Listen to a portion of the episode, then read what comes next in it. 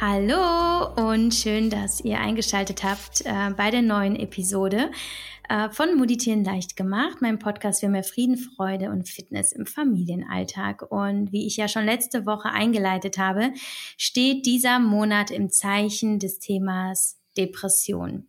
Und ich, ja, will euch mit einigen Beiträgen, mit Geschichten, mit ähm, Schicksals Berichten, mit Interviews, äh, ja, ein bisschen sensibilisieren für dieses Thema, das ja wirklich inmitten unserer Gesellschaft ist. Und nachdem ich euch letzte Woche meine persönliche Geschichte erzählt habe, spreche ich heute mit einer absoluten Expertin auf diesem Gebiet. Und das ist äh, die Frau Dr. Alina Jankus. Ähm, ganz herzlichen Dank, dass ich mit dir hier heute reden darf. Ich freue mich da sehr, sehr, sehr drüber. Darf ich überhaupt du sagen, weil ich, ich weiß, dass in eurem, in eurem Job ist es so gerade mit, mit äh, ja, der, der professionellen Distanz zwischen ja, äh, dem, dem behandelnden Arzt oder dem Psychologen mhm. oder dem Psychiater und all dem, was es da so gibt und dem Patienten, da muss man ja ein bisschen aufpassen. Dürfen wir denn du sagen? Ja, das dürfst du. Das darfst du auf jeden Fall. ja, wunderbar. Also ich freue mich sehr, dass du uns zur Verfügung stehst in dieser Woche bei diesem wichtigen Thema. Und mir ist es ein großes Anliegen von dir eben als ja promovierte Psychologin, angehende Psychotherapeutin, was du noch alles bist, das wirst du uns gleich noch alles sagen, äh, mit dir darüber eben zu sprechen, woher Depressionen kommen, wie man sie behandelt, wie man überhaupt feststellt, ob man depressiv ist, äh, wie man vielleicht Angehörigen helfen kann. Also wirklich quasi so, so diesen ja, äh, wissenschaftlichen Background einfach und ähm, so ein bisschen vielleicht auch aus deinem Alltag und aus deinem Erfahrungsschatz zu schöpfen. Also vielen Dank, ähm, dass wir heute sprechen dürfen. Erzähl mal etwas über dich. Wer bist du und mhm. womit beschäftigst du dich in deinem Berufsalltag? Äh, ja, also wie ich dir schon erzählt habe, ich bin ähm, Psychologin, Psychoonkologin und Psychotherapeutin, die gerade noch äh, in der äh, Ausbildung ist. Ähm, ich arbeite äh, in zwei ambulanten Praxen, einmal in Leverkusen und einmal in Köln, wo ich im direkten Kontakt mit Patienten stehe. Und ähm, jetzt bin ich noch bis äh, ungefähr eine Woche in Elternzeit, aber dann bin ich auch wieder im Krankenhaus und werde da psychoonkologisch auf der Palliativstation Patienten betreuen. Und genau. Äh, Psychologin, ähm, haben wir uns ja auch schon mal drüber unterhalten. Äh, da habe ich viel ähm, wissenschaftlich gearbeitet, äh, unter anderem im Bereich politische Kommunikation mit Schwerpunkt auf Emotionen. Und ähm, parallel habe ich auch im Bereich Arbeits- und Organisationspsychologie Studien durchgeführt. Und zum Thema vor allen Dingen Achtsamkeit, was vielleicht dem einen oder anderen Zuhörer bekannt ist. Mhm. Genau. Mhm. Spannend. Das heißt, du bist ja wirklich, äh, ja, allein aufgrund des, deines Berufes äh, nahezu tagtäglich konfrontiert mit, mit äh, Depression. War dir das vorher schon bewusst, bevor du dich für diesen Berufsweg entschieden hast, dass du quasi ja mit dem Leid und mit dem seelischen Schmerz anderer Menschen zu tun hast ähm, und das wirklich ja nahezu auf täglicher Basis und war das vielleicht auch so ein bisschen der Grund, dass du gesagt hast, das finde ich spannend, da will ich helfen und deswegen will ich Therapeutin und Psychologin werden? Mm. Jein, also ganz am Anfang, äh, als ich mit Psychologie angefangen habe, war ich vor allen Dingen in die in den Menschen interessiert. Was ist das Verhalten? Was ist was sind Emotionen? Was sind Gedanken? Wie äh, wie wie beeinflussen wir unser Verhalten? Und lange Zeit wusste ich gar nicht, dass dass ich unbedingt in diesen klinischen Kontext möchte. Deswegen habe ich dann auch Arbeits- und Organisationspsychologie erstmal äh, gemacht und bin dann auch wie gesagt, in Richtung Wissenschaft gegangen, Schwerpunkt äh, politische Kommunikation und habe da sehr viel und sehr lange auch mich mit Emotionen beschäftigt. Aber irgendwann habe ich festgestellt, das reicht mir nicht aus. Ähm, die Arbeit, die ich betreibe, hat nicht einen unmittelbaren Effekt oder zumindestens äh, es gibt mir nicht das Gefühl, dass ich einen direkten Einfluss habe. Und da ich, bevor ich überhaupt mit Psychologie angefangen habe, immer mit dem Gedanken gespielt habe, in die Medizin zu gehen, dachte ich mir, vielleicht äh, ist die Zeit gekommen, dass ich mit der äh, Psychotherapie anfange. Und ähm, dementsprechend nach der Promotion habe ich dann auch die Ausbildung angefangen. Und ähm, ob es mir bewusst war, dass ich äh, tagtäglich ähm, mit sage ich mal, mit, mit, mit verschiedenen Schicksalsschlägen oder verschiedenen Störungsbildern zu tun habe. Ich würde mal sagen, es war mir unterbewusst bewusst. Ähm, aber ja, ja, es war mir schon bewusst. Mhm. Und ähm, was mich vor allen Dingen halt motiviert hat, war, also gerade mit diesen Leuten zu helfen, zu arbeiten und ihnen zu helfen, einen richtigen Lösung für ihre Symptomatik zu finden. Und tatsächlich mhm. halt einen Effekt von meiner Arbeit zu finden. Mhm. Ähm, ich kenne das ja so ein bisschen von mir selbst. Ähm, hat überhaupt nichts mit Psychologie zu tun. Ich habe ja äh, was ganz anderes studiert, nämlich Germanistik, aber was eben zur, zur Folge hat, dass ich durch die Welt gehe und irgendwie jedes Werbeschild analysiere, jede Textnachricht und mich einfach teilweise so an den kleinsten Fehlern störe oder einfach das Bedürfnis habe, sie zu korrigieren.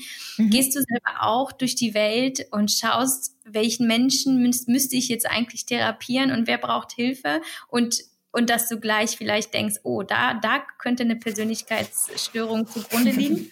Oder blendest du das eigentlich aus und sagst, okay, so krass ist es dann nun doch nicht?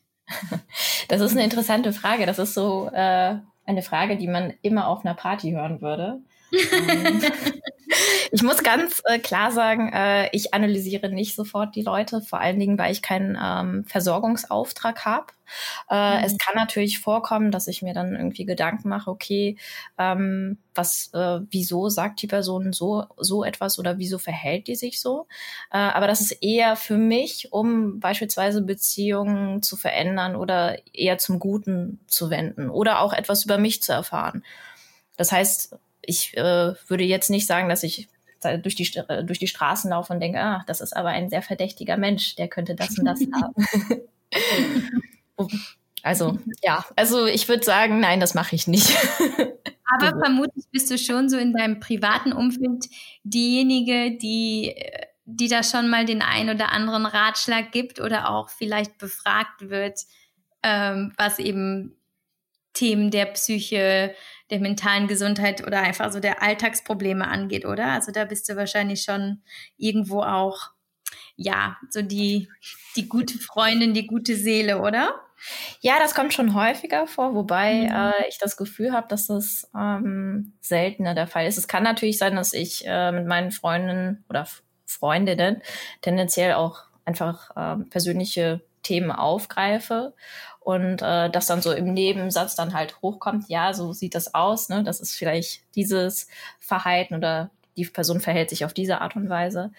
Ähm, aber wirklich Gespräche zu der Psychotherapie oder zu Depressionen passiert eher selten, würde ich sagen. Mhm, mhm. Wahrscheinlich, weil auch die Leute es noch immer als eine Art ähm, Tabuthema betrachten mhm. und mhm. äh, eher ein, sag ich mal, äh, vermeiden, darüber mhm. zu sprechen. Ah, spannend.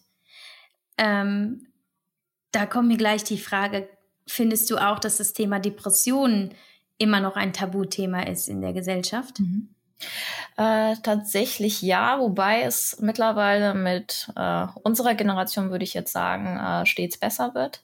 Die ältere Generation, wo ich zum Beispiel auch einige Patienten von habe, ne, also 40, 50, 60 Jahre, die haben natürlich auch ihre Schwierigkeiten damit. Ne? Und beispielsweise ne, bei der Arbeit mitzuteilen, ähm, dass die bestimmte Probleme haben. Ne? Ähm, oder äh, nicht so performen können wie vielleicht jemand anders, ne, der diese Symptomatik nicht hat. Also diese Generation empfindet das noch immer als sehr starke Stigmatisierung. Und bei uns mhm. würde ich sagen, fällt das stets leichter. Mhm. Wir kommen gleich auch nochmal zu dem Thema Depression. Mhm.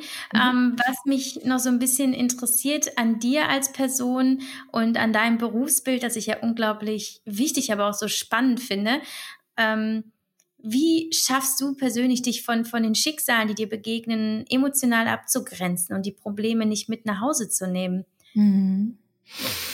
Äh, ich muss ganz ehrlich sagen, ganz am Anfang, wo ich gerade mit der Ausbildung angefangen habe, und da war ich äh, in der Uniklinik, in der Psychiatrie, auf verschiedensten Stationen. Und da fiel es mir natürlich schwer, nach Hause zu gehen und dann äh, die Akte zu schließen und zu denken, okay, das ist jetzt vorbei und äh, zu Hause bin ich halt die Mama oder die Frau, die Ehefrau. Äh, mittlerweile habe ich eine gewisse Routine entwickelt. Ich kann mich ganz gut davon distanzieren. Bist du noch da? Ja, ja, ja. ist, ähm, Bildschirm ist gerade ausgegangen. Sorry. Ähm, also mittlerweile kann ich mich ganz gut davon distanzieren, vor allen Dingen, weil ähm, in der Ausbildung machen wir unter anderem Selbsterfahrungsgruppen, aber auch Einzelselbsterfahrungen in dem Bereich, wo man, äh, also das, ist, das dient dazu, äh, selber eine gewisse Problematik zu thematisieren, beispielsweise die man im beruflichen Alltag äh, getroffen hat, ähm, die einen mit mitnimmt. Äh, wir haben aber auch parallel äh, Supervision, wo wir halt von erfahrenen, approbierten Kräften auch äh, begleitet werden und beraten werden. Wir haben aber auch parallel noch Intervision. Das ist aber sehr individuell und ähm, wird eher der Standard, sobald man approbiert ist. Und da kann man auch so schwere Fälle thematisieren und bearbeiten, sodass man das nicht mehr unbedingt mit nach Hause nehmen muss. Hm, okay. Ja, danke für diese private Einsicht auch so in deine Gefühlswelt. Sprechen wir ähm, nun über, ja, ich sag mal, die dunkle Gefühlswelt von Betroffenen, die an, an Depressionen leiden. Ähm, das war ich ja selber auch Mitte 20. Insofern, ähm, von habe ich auch letzte Woche erzählt, dass es doch einfach ein Zustand ist, den man vorhin überhaupt nicht für möglich hält. Also man, ich selber hielt mich zum Beispiel auch für unglaublich stark und nahezu ja eigentlich unzerstörbar und, und doch plötzlich hat mich, hat mich das total überrannt und ich weiß gar nicht, ob ich, ob ich diese Merkmale oder die, die, die ersten Anzeichen einer Depression hätte vernehmen können als jemand, der vorher nie welche hatte. Mhm. Ähm, glaubst du, dass, dass wir ähm, eindeutige, Merk eindeutige Merkmale einer De Depression feststellen können? Mhm als jemand, der äh, ja eben noch keine Depression hatte, was sind denn so die ersten Anzeichen? Also tendenziell äh, sprechen, wir, sprechen wir von drei Hauptmerkmalen äh, einer Depression und dazu kommen halt noch ein paar andere hinzu. Äh, diese drei Hauptmerkmale sind unter anderem Herabgestimmtheit ne, ähm, und zwar fast täglich über einen Zeitraum von zwei Wochen. Das heißt, wenn ähm, wenn es irgendwie Betroffene gibt, die merken, die können irgendwie nicht aus dem Bett raus oder die können nicht irgendwie ähm, sich zu irgendetwas motivieren, sind sehr träge, ähm, sind in ihrer Stimmung äh, fast äh, lethargisch, könnte man sagen, ähm, über einen längeren Zeitraum. Das ist schon mal indikativ. Ne, das, das würde mich persönlich schon, sage ich mal, äh, aufmerksam machen. Ähm, was ich auch vorhin so im Nebensatz erwähnt habe, Interessenverlust, ne, Freudlosigkeit und Aktivitätseinschränkung. Äh, und ähm, noch ein weiterer Faktor ist die sogenannte Antriebslosigkeit. Also ähm, man muss sich so vorstellen, es gibt Leute, die, die bleiben halt tagelang in ihrem Bett liegen. Und mhm. ähm, das ist halt auch sehr schwierig, weil ähm, ne, vielleicht kommen wir noch später dazu. Äh, Antrieb ist essentiell, um die Stimmung zu heben und äh, um dem Patienten auch das Gefühl oder der Person das Gefühl zu geben, äh, dass da eine gewisse Selbstwirksamkeit entsteht, dass man was machen kann. Das sind aber nur, wie gesagt, die drei Hauptmerkmale, ne? die gesenkte mhm. Stimmung, ne? Interessenverlust und Antriebslosigkeit. Mhm. Äh, es gibt nebenher noch ähm, einige weitere Merkmale. Ne? Beispielsweise es gibt ähm, eine kogniti kognitive Einschränkung, ne? Also gesenkte Kon äh, Aufmerksamkeit oder es fällt ganz schwer, die Konzentration auf Dinge zu halten. Ne? Die Gedanken schweifen ab. Äh, es gibt ähm, Menschen, die halt auch sehr unentschlossen sind in diesem Zustand. Ne? Äh, mhm. Des Weiteren gibt es auch noch ein reduziertes Selbstwertgefühl ne? oder man sagt auch ein geringes Selbstvertrauen. Die Leute haben das Gefühl, die können nichts machen Ne, sie können noch so viel tun, aber es bewirkt nichts. Äh, ein weiterer Faktor ist ein sogenanntes unangemessenes Schuldgefühl ne, oder Selbstvorwürfe. Ich, ich bin verantwortlich für das, wie es mir jetzt gerade geht. Mhm. Es gibt auch noch, mhm. ja? Ja, ja, bitte, nein, ich wollte dich nicht unterbrechen. Ja, also ähm, was halt auch noch dazu kommt, ne, beispielsweise auch eine psychomotorische Gehemmtheit. Also man, man ist irgendwie so verharrt äh, in, in einer bestimmten Tätigkeit und äh, weist überhaupt gar keine Bewegung auf. Ähm, ein ähm, ein Supervisor hat zum Beispiel eine Patientin beschrieben, die halt von morgens bis abends am Tisch gesessen hat und vor sich hingestarrt hat. Ne, das ist zum Beispiel so eine mhm. psychomotorische Gehemmtheit. Es gibt Leute, die weisen Suizidgedanken auf oder suizidales Verhalten. Ähm, daneben auch noch Schlafstörungen, Appetitmangel oder Appetitsteigerung. Und ähm, auch, also im Endeffekt sind es für uns als ähm, Diagnostiker wichtige Faktoren und für die Patienten oder für die Betroffenen selber ist es wichtig halt zu beobachten, ähm, ist die Stimmung irgendwie so gesenkt, es, es weist keine Variabilität auf. Habe ich äh, Dinge, die ich früher total gerne gemacht habe, ähm, möchte ich einfach nicht mehr machen oder habe nicht die Kraft dazu und äh, kann mich nicht da, dazu aufraffen, irgendetwas zu machen. Mm, mm. Ähm, das ist, ich frage mich, also das sind ja so, so Dinge, die einem ja auch einfach im Alltag passieren können, ne? so, so phasenweise. Man mhm. hat halt eine schlechte Zeit. Kommt dann nicht auch noch so, so, eine, ähm, so eine zeitliche Komponente hinzu, dass man sagt, ja gut, ab dann und dann wird es halt wirklich ernsthaft, weil ich zum Beispiel habe auch anfangs immer gedacht, das ist normal, ist halt auch gerade alles ein bisschen viel. Und dann war das halt nach drei Monaten immer noch nicht vorbei. Und da habe ich halt begriffen, ich muss zum Arzt. Mir geht's, ich komme hier einfach gerade nicht selber raus. Das heißt, wenn jemand zu dir kommt und äußert diese Symptome oder du stellst sie fest, wie beurteilst du, ob es jetzt nur eine Phase ist oder ob es jetzt wirklich eine Depression ist? Also da ist es halt tatsächlich wichtig, äh, erstmal zu gucken, wie lange weist diese Person diese mhm. Herabgestimmtheit auf. Ne? Und äh, für uns ist es wichtig, um überhaupt so eine Depression ähm, definieren zu können, ähm, der Zeitraum von zwei Wochen. Ja. Ähm, mhm. Das heißt, wenn mhm. innerhalb dieser zwei Wochen tatsächlich wenig Fluktuation in der Stimmung aufweisbar ist, das würde mich also aufmerksam machen darauf. Und natürlich, ähm, es gibt, es ist äh, so eine Art Schnittstelle. Ne? Man spricht manchmal von, ähm, das ist ein anderes Störungsbild, das heißt die Anpassungsstörung. Äh, die darf halt nicht länger als beispielsweise sechs Monate dauern. Ähm, und sobald das irgendwie schon fast in die sechs Monate kippt, könnte man von einer Depression sprechen. Mhm. Also äh, im Endeffekt der Zeitraum von zwei Wochen ist für uns ganz wichtig, inklusive dieser bestimmten Merkmale, ne, unabhängig davon, was da jetzt gerade passiert ist.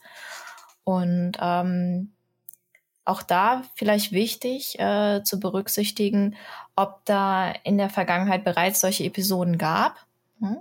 äh, mhm. oder ob das halt das allererste Mal passiert. Mhm. Ich bin überrascht. Das ist, äh, ich hätte nicht gedacht, dass es nach so einem kurzen Zeitraum schon ja diesen ersten Marker für euch gibt. Das heißt, du würdest jemand, der zwei Wochen lang in, sich in diesem in diesem Zustand, in diesem ja mentalen Zustand befindet, den würdest du quasi schon als therapiebedürftig einstufen? Ähm, therapiebedürftig, das finde ich äh, schwierig. Ich, also es hängt im Endeffekt von der Person ab. Wenn, wenn die Person selber sagt, meine Lebensqualität ist aufgrund dieser Symptomatik eingeschränkt, dann würde ich sagen, dann ist die Therapie, ähm, ja, äh, ich würde ihr eine Therapie empfehlen. Mhm. Ähm, also wir reden halt sehr häufig von einer Einschränkung der Lebensqualität, um halt ganz sicher zu sein, um ganz sicher zu sein, führen wir auch eine äh, Diagnostik durch. Das heißt, wenn ein Patient zu uns kommt, würden wir auch erstmal einen Fragebogen durchführen, der bestimmte Bereiche abfragt, ne, um mhm. ganz sicher zu sein. Ähm, aber in der Regel, wenn ein Patient, wenn eine Person, ich rede immer von Patienten, wenn eine Person zum äh, Arzt geht oder zum Therapeuten, dann ist das ja schon ein Indikat dafür, dass da irgendwas nicht in Ordnung ist. Und die meisten, mhm. würde ich jetzt sagen, würden bei ein, zwei Wochen nicht sofort einen Therapeuten aufsuchen. Also mhm. es dauert schon immer eine Weile. Okay.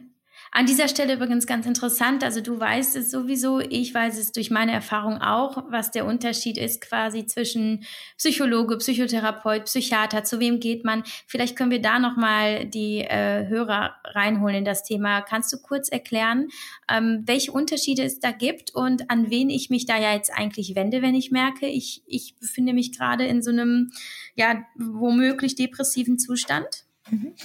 Äh, ich äh, komme am besten erstmal zu dieser ähm, Frage zurück, ähm, an wen wende ich mich zuerst? Ne? Wenn tatsächlich bestimmte Symptome zu beobachten sind, empfiehlt es sich immer, äh, erstmal einen Hausarzt aufzusuchen, mit dem das zu thematisieren. Mittlerweile kann man aber auch den Therapeuten direkt konsultieren und äh, häufig wird da auch ein Erstgespräch durchgeführt. Ähm, Therapeut. Ähm, ne, man äh, unterscheidet äh, psychologischer Psychotherapeut, äh, Psychiater und äh, Psychologe. Der Psychologe ist derjenige, äh, der keine Therapie machen darf. Das heißt, er kann einen ähm, Klienten beraten, kann sagen, okay, das ist ein, ein Thema, wo ich nicht befähigt bin, irgendwie sie zu begleiten, beispielsweise tatsächlich Suizidalität oder ähm, eine verstärkte depressive äh, Episode äh, er darf keine Therapie machen. Der Psychiater ist verantwortlich für die Vergabe von ähm, Psychopharmaka. In den meisten Fällen gibt es aber auch ähm, Psychiater, die auch psychotherapeutisch arbeiten. Ne, und da gibt es Unterschiede zwischen äh, Verhaltenstherapie, tiefenpsychologische Therapie oder äh, Psychoanalyse. Und ähm, der psychologische Psychotherapeut ist halt derjenige, der dann im Endeffekt die Therapie macht, ähm, aber er verschreibt keine Medikamente. Hm. Das heißt, in der Regel läuft es wahrscheinlich wirklich so wie bei mir. Ich bin zu meinem Hausarzt. Mein Hausarzt hat mich wiederum zum Psychiater überwiesen. Der hat dann die Medikamente verschrieben und die Therapie. Und ich bin dann wiederum zum Psychotherapeuten, um mich dort therapieren zu lassen. Das wäre also die, der normale Ablauf, richtig? Genau, ja. Okay, mhm. okay gut.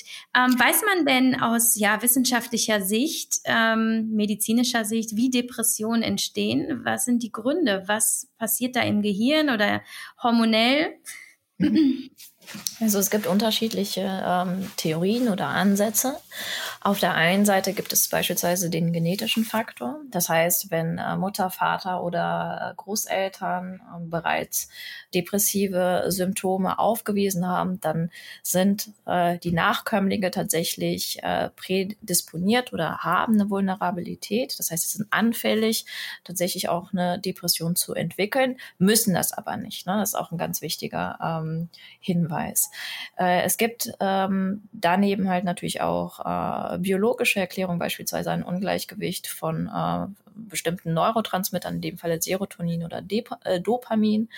Ähm, eine andere Erklärung ähm, ist zum Beispiel, dass das Zusammenspiel zwischen Gedanken, Emotionen und Verhalten eine gewisse äh, ein gewisses Ungleichgewicht darstellt. Beispielsweise, wenn ich ähm, traurig bin oder ähm, ich empfinde, ich bin schlecht gelaunt, dann äh, strukturiere ich auch dementsprechend mein Verhalten. Dann äh, bin ich vielleicht weniger geneigt, irgendwie vor die Tür zu gehen oder weniger geneigt, Kontakt zu anderen zu suchen.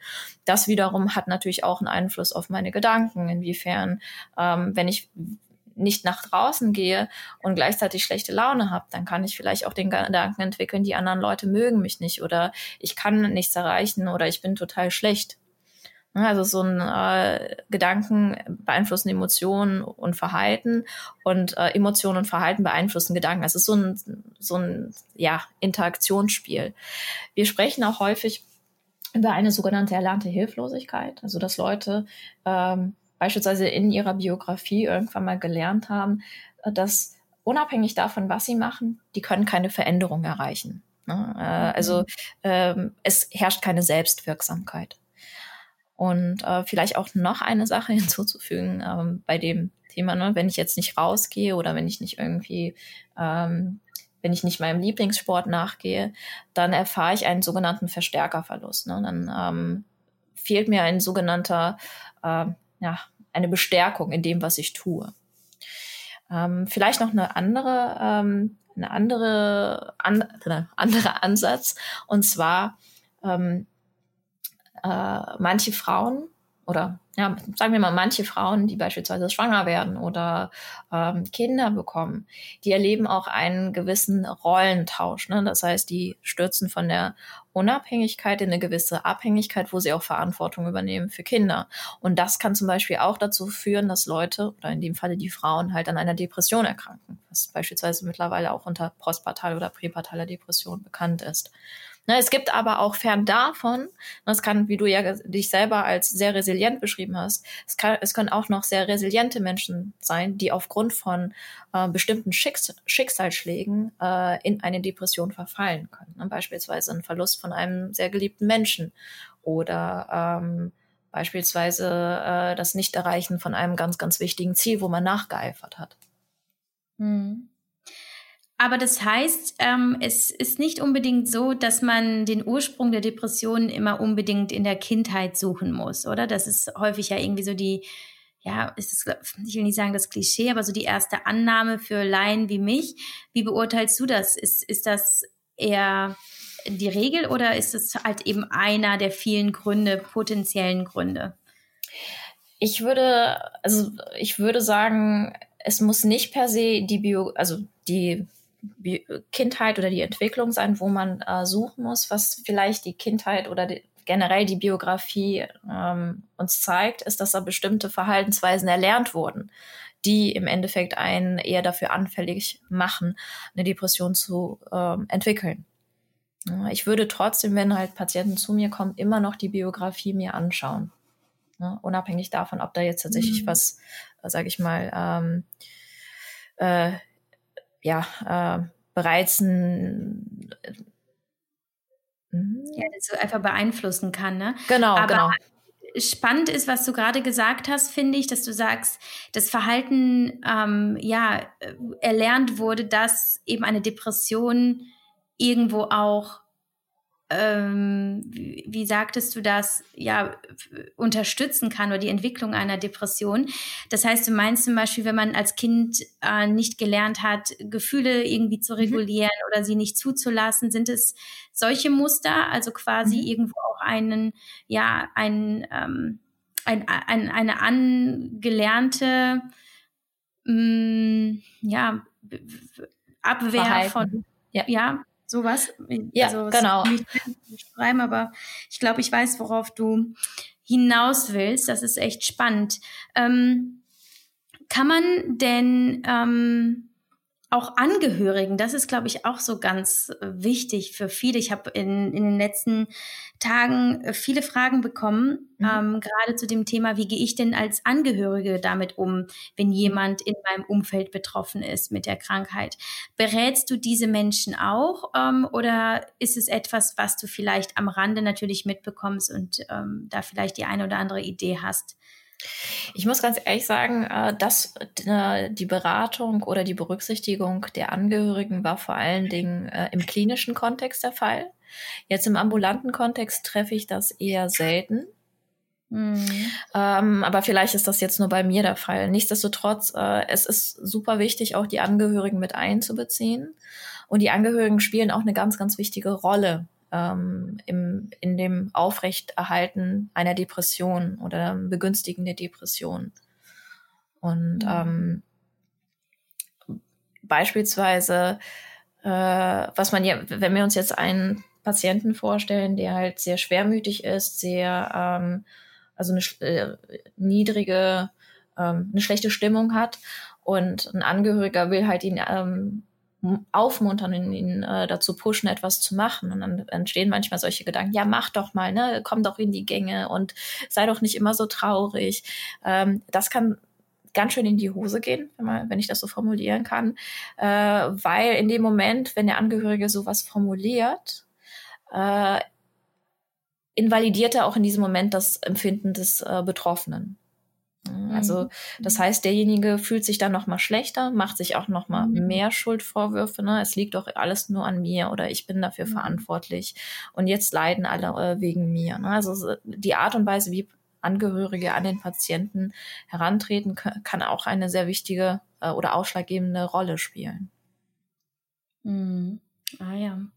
Okay. Gibt es denn Anlaufstellen für Angehörige, die sagen, ich äh, brauche da irgendwie Support, ich, ich möchte das ähm, ja, ich möchte den bestmöglichen, ähm, ja, helfenden Part darstellen. Gibt es da Adressen, an denen sich Angehörige wenden können? Mhm. Es gibt äh, unterschiedliche Anlaufstellen, äh, je nach Schweregrad der Depression äh, des Betroffenen. Also erstmal gibt es die Telefonsorge, ähm, Seelsorge, Hotline, ne? spezifisch für Depressionen. Es gibt auch den sozialpsychiatrischen Dienst, an den sich die Leute wenden können, also die Angehörigen. Ähm, es gibt auch äh, je nach ähm, Klinik, ich meine in der Uniklinik gab es auch sogenannte Angehörigengruppen. Das, das heißt, es werden äh, Leute ähm, versammelt, die jemanden in der Familie haben, die, der an einer Depression erkrankt ist. Und dann werden halt mhm. bestimmte Themen aufgegriffen und thematisiert. Ähm, ich meine auch, äh, dass, dass da auch zum Beispiel ähm, von unserem Institut, ich möchte jetzt nicht Werbung für unser Institut machen, äh, aber da wurde zum Beispiel in der Zeit von Corona auch eine ähm, an Telefon Anlaufstelle für äh, Betroffene ähm, angeboten.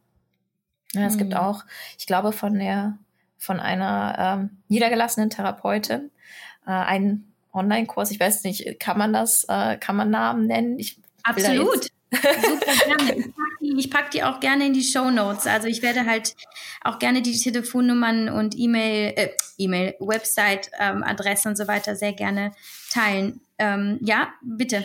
Ähm, das ist die ähm, Sabine äh, Bimmler. Äh, mhm. Äh, auch die hat einen sogenannten Online-Kurs für, on, für Angehörige angeboten. Und ähm, dann gibt es auch noch eine Seite, die heißt I Fight Depression. Und äh, da können auch Angehörige sich Informationen holen, wie sie sich halt zu verhalten haben. Hm, hm.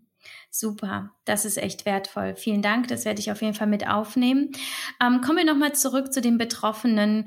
Ähm, gibt es neben den, ähm, ja, Symptomen oder den ersten Anzeichen, die du äh, zu Beginn genannt hast, noch andere Auffälligkeiten? Gibt es etwas, wo du sagst, ja, das ist ganz, ganz typisch und da sollte man auch wirklich hinhorchen und schauen, dass man sich vielleicht wirklich Hilfe holt? Ähm, ja, also beispielsweise, wenn, äh, wenn ein Patient zu mir kommt, dann betrachte ich natürlich nicht nur die äh, Beschreibung, also seine Symptomatik, sondern ich gucke mir alles an, ne? seine Gestik, seine Mimik, ähm, die Sprache, ähm, aber auch ähm, das äußerliche Erscheinungsbild. Es gibt halt auch Leute, die sich sehr vernachlässigen innerhalb der Depression. Das kann einen schon aufmerksam machen oder wenn die Sprache sehr verlangsamt ist oder mhm. ähm, wenn eine gewisse Affektlosigkeit zu beobachten ist. Das heißt, ein Patient beschreibt ähm, etwas, wo halt jeder sich total freuen würde mit einem völlig, ähm, ja, äh, unbewegten Gesichtsausdruck. Also kein Lächeln, mhm. kein, kein Blitzen in den Augen. Hm. Hm. Ja. Bist du noch da? Ja, ja, ja. Ah ja, okay. nicht, ob da noch was kommt. Aber ähm, genau, aber das ist halt etwas, meinst du da, das stellen äh, die Betroffenen selber auch fest? Also man sieht sich ja nicht unbedingt mit mhm. diesen analytischen Augen und sagt dann, okay, meine Augen glänzen gerade nicht mehr.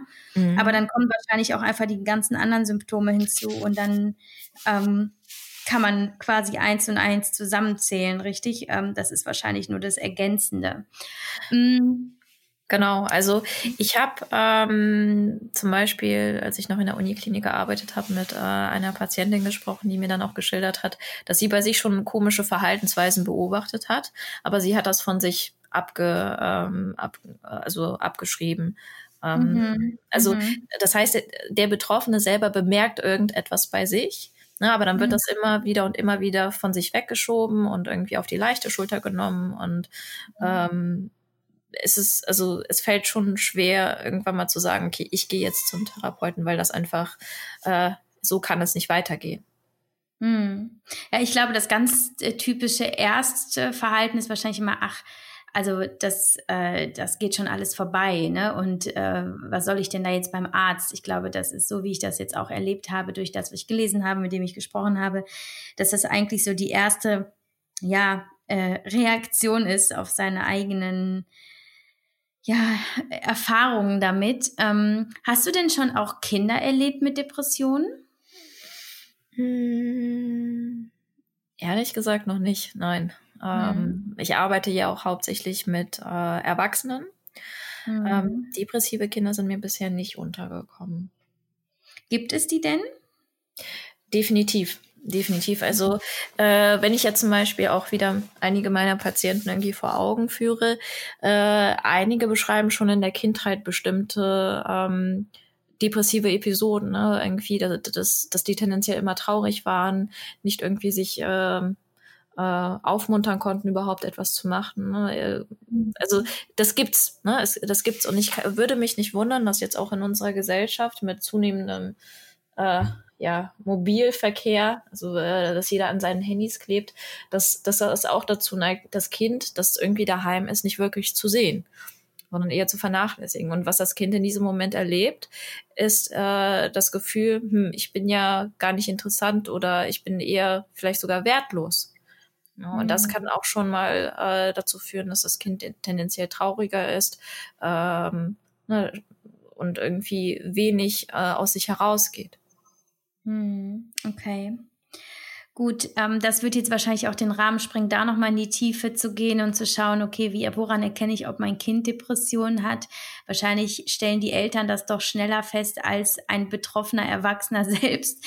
Ähm, mhm. Ähm, wie steht es denn um Behandlungsmöglichkeiten? Kann man von einer Depression geheilt werden? Also im Grunde genommen kann ich das ja selber beantworten, dass man es schon kann, aber ich persönlich weiß, ich ähm, muss da trotzdem sehr achtsam mit leben und mir bewusst mhm. machen, mhm. dass es ja irgendwie latent schlummert. Also ich hatte auch zwei Jahre nach der ersten Episode eine zweite, mit der ich überhaupt nicht gerechnet hatte und merke heute im Alltag, dass ich da auf jeden Fall schon ähm, sehr, sehr wachsam sein muss und frühzeitig präventiv entgegenwirke. Mhm. Ähm, daher meine Frage, kann man endgültig geheilt werden? Ähm, das äh, ist eine sehr philosophische Frage, mhm. ob man endgültig geheilt werden kann. Ich glaube, äh, es ist schwierig, da überhaupt ähm, eine konkrete oder eine genaue Antwort drauf zu finden, weil äh, Depression, eine Depression in meinen Augen ist auch etwas, was einen immer wieder einholen kann. Es ist, es ist abhängig von bestimmten ähm, Lebensabschnitten, bestimmten Erfahrungen, die man macht, äh, was man aber machen kann im Rahmen der Therapie, zu erkennen, was sind bestimmte, äh, sag ich mal, Risiken ne, oder was sind bestimmte Verhaltensweisen, die mich aufmerksam machen da, darauf, dass potenziell eine Depression sich anbahnt. Ne, und mhm. dementsprechend kann ich auch dagegen wirken, also so wie du auch beschreibst. Ne? Du, du bist viel achtsamer in deinem Leben, in deinem Tun und in deinem Handeln. Und das ist halt ähm, viel wichtiger, also dieses Bewusstsein dafür zu kultivieren, als irgendwie darauf ähm, anzupeilen, ähm, von einer lebenslänglichen Heilung zu sprechen. Hm. Ja, das ist wirklich ähm, ein sehr, sehr interessanter Gedanke, weil er im Grunde genommen nur darauf hinweist, dass es ja irgendwo auch eine Frage der Einstellung ist, ne? dass man sich eben nicht darauf konzentriert, oh, die Depressionen könnten ja wiederkommen, sondern eher, wie kann ich leben, dass es mir gut mhm. geht mhm. ähm, und da gar nicht über die potenzielle Rückkehr nachdenken. Das, ähm, so kann ich das auch bestätigen aus meiner Erfahrung. Mhm. Wie sind denn in der Regel die Behandlungsmöglichkeiten? Also äh, wir haben ja darüber gesprochen, es gibt natürlich die medikamentöse Therapie, die ja mhm. teilweise ähm, nur äh, temporär eingesetzt ist. Mhm. Andere nehmen Antidepressiva aber auch über Jahre oder wenn nicht sogar lebenslang. Dann gibt es natürlich verschiedene ähm, Therapieformen. Ähm, gibt es da so, so den Standardweg und äh, wie sind da deiner Erfahrung nach die die Chancen oder wie sind da die, die besten Erfahrungswerte auf wo, in welchem Bereich? Mhm. Also da würde ich mich ganz klar an den ähm, äh, S3-Leitlinien orientieren, die besagen, dass wenn jemand eine schwere Depression hat, äh, dass diese Person äh, am besten mit Psychopharmaka und Psychotherapie behandelt wird. Bei der mittelgradigen bzw. mittelschweren Depression kann man immer noch abweichen ähm, oder also es ist nicht zwingend notwendig, dass man Antidepressiva nimmt. Ähm, Psychotherapie wird da eher anbefohlen und das äh, bei einer leichten äh, Depression sollte man nur Therapie machen. Das Ganze wird halt auch dadurch bestärkt äh, durch, Wissen, durch die Wissenschaft, äh, wo auch darauf hingewiesen wird, dass die Psychotherapie eine ganz, ganz wichtige Rolle einnimmt. Ne? Also mhm. Psychopharmaka äh, hin oder her. Äh, die Psychotherapie ähm, hilft der Person, einen Lebensweg zu finden oder ein Lebensziel zu entwickeln, äh, der ihr oder ihm raushilft aus der Depression. Mhm. Ja. Und da gibt es halt auch unterschiedliche Ansätze. Ne? Es gibt zum Beispiel die kognitive Verhaltenstherapie, ähm, es gibt die äh, tiefenpsychologische Therapie oder es gibt die Psychoanalyse. Ich stamme halt aus der kognitiven Verhaltenstherapie, äh, die halt dadurch gekennzeichnet ist, dass man äh, im Endeffekt äh, dem, die Symptomatik des Patienten behandelt in Anbetracht der Biografie. Und früher hat man die Biografie in der kognitiven Verhaltenstherapie eher ähm, außen, äh, also nicht wirklich betrachtet oder nicht berücksichtigt. Mittlerweile beziehen wir das auch ein. Ne? Das heißt, wir haben viele Ströme aus der tiefen psychologischen Therapie auch äh, angenommen und ähm, versuchen auf diesem Wege dem Patienten zu helfen. Ähm, würdest du denn sagen, jeder ist therapierbar oder gibt es auch die, ich nenne es jetzt mal so böse, hoffnungslose Fälle, die äh, sich irgendwo damit abfinden müssen. Ähm, dass sie nun mal jetzt in diesem Zustand sind? Wie, wie ist da deine Erfahrung? Ich finde es ganz schlimm, äh, wenn man äh, tatsächlich von diesen hoffnungslosen Patienten spricht. Ich bin der Meinung, jeder äh, kann therapiert werden. Ob es tatsächlich auch äh, das Ziel erreicht, das ist abhängig von verschiedenen Faktoren. Ne? auf der einen Seite natürlich die Motivation des Patienten, auf der anderen Seite aber auch äh, die Arbeit des Therapeuten und ähm, dementsprechend auch die Beziehung zwischen beiden. Und ähm, nicht jede Herangehensweise an die Symptomatik äh, muss zwingend auch die richtige sein. Also mit anderen Worten, es gibt mittlerweile bei Patienten, die eine chronische Depression aufweisen, äh, die sogenannte CBESP-Therapie. das kann man halt mit dem Patienten machen und ähm, das sind auch die Erfolgsquoten, also dass die Patienten dadurch profitieren, auch recht hoch. Hm, schön. Ähm, das ist auf jeden Fall irgendwo auch mutmachend. Gut, dass du das ja auch nochmal sagst. Mhm. Ja, ähm, wo man also hingeht, darüber haben wir schon gesprochen. Ähm, wie ist denn die Frage zu klären, falls es überhaupt interessant ist, auch für, die, für, die, für, für den Behandlungsverlauf, ähm, ob die Depression, die man hat, erblich bedingt sind und ob man diese auch weitergeben kann zu einem bestimmten Prozentsatz. Also ich, man kennt das ja von äh, vererbbaren Krankheiten, dass man schon überlegt, hm, soll ich überhaupt Kinder kriegen mhm. oder nicht? Wie ist das denn, wenn jemand wirklich wissen möchte, okay, ist das jetzt so eine familiäre Geschichte und gebe ich es jetzt an meine Kinder weiter? Beschäftigt ihr euch hm, als Psychologen und, und Psychotherapeuten damit und beantwortet ihr solche Fragen, falls sie überhaupt zu beantworten sind, oder schließt ihr das komplett aus?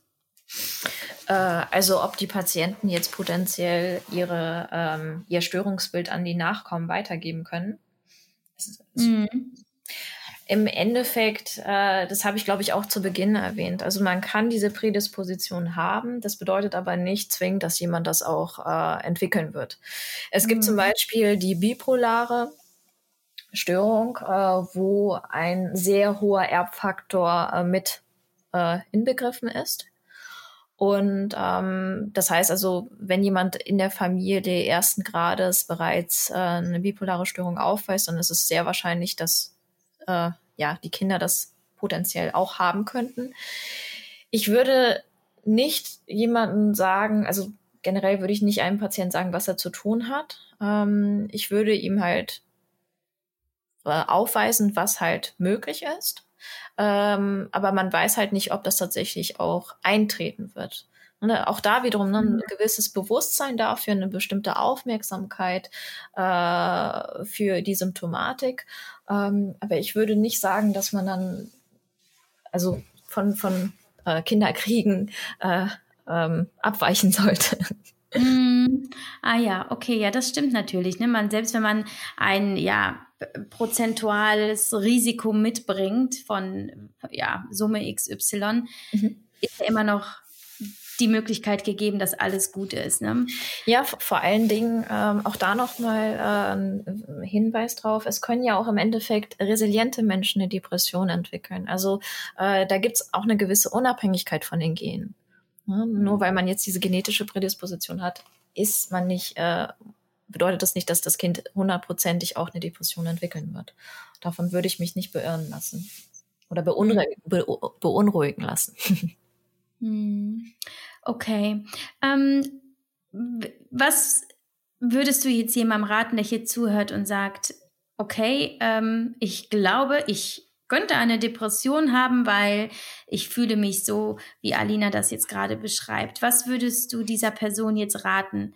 Ähm, ja, natürlich aus deiner psychologischen Sicht, aber vielleicht auch einfach aus der humanen. Was würdest du jetzt jemandem sagen, der glaubt, an einer Depression eventuell zu leiden?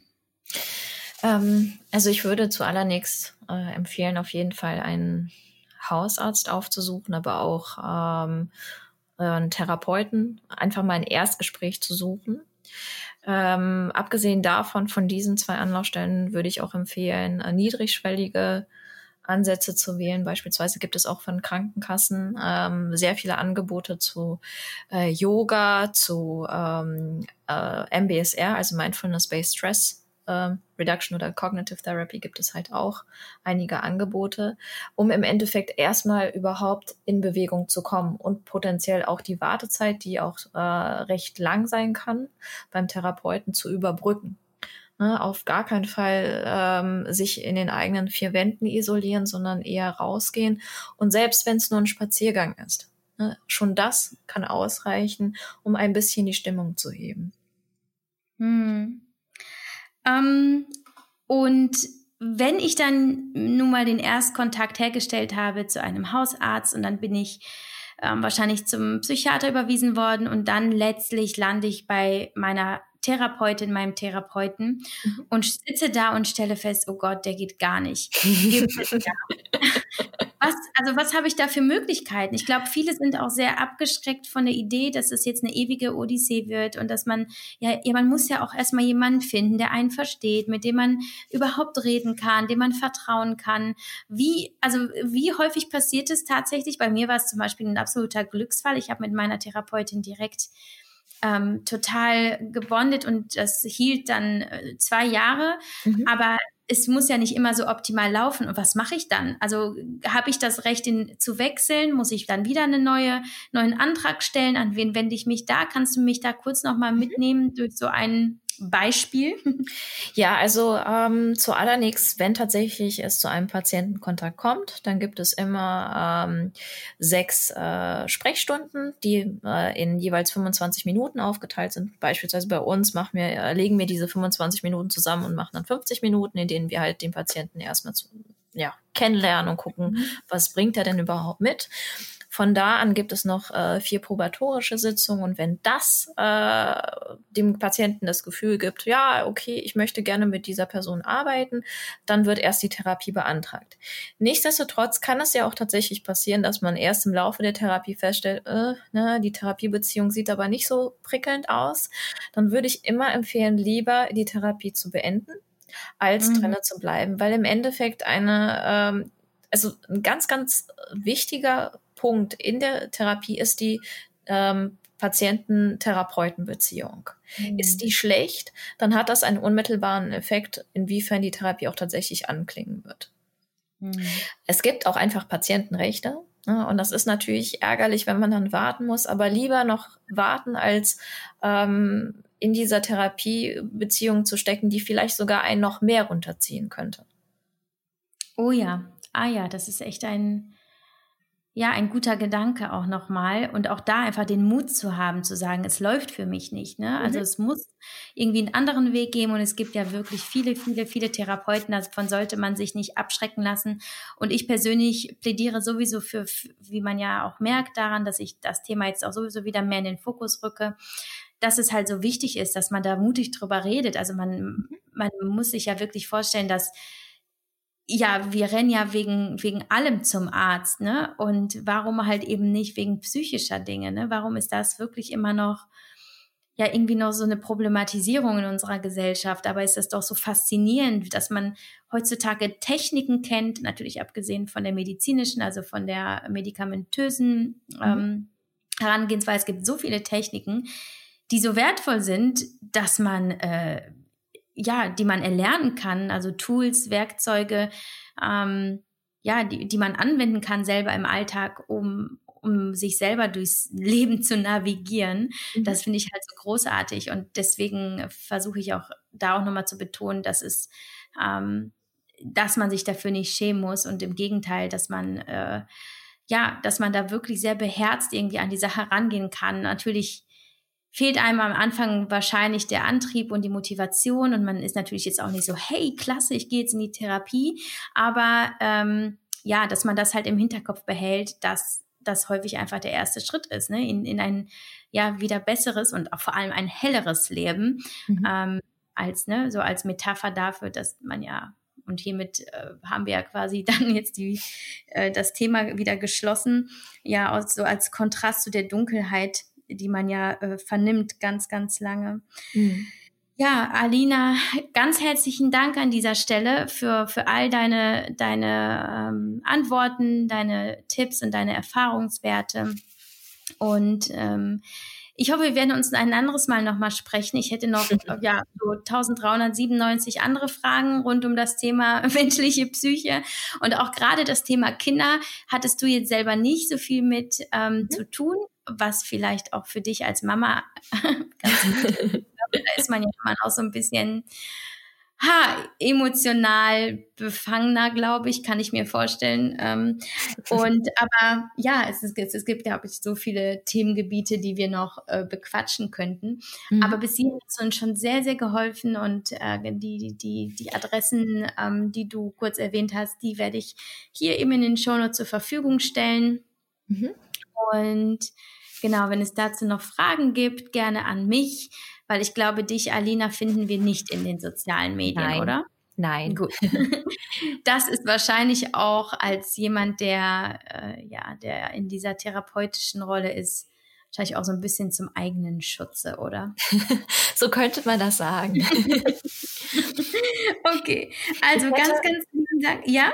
Ich hätte vielleicht noch eine, einen ganz, ganz wichtigen Punkt ähm, für ja, Leute ähm, in Bezug äh, zur Suche nach einem Therapeuten.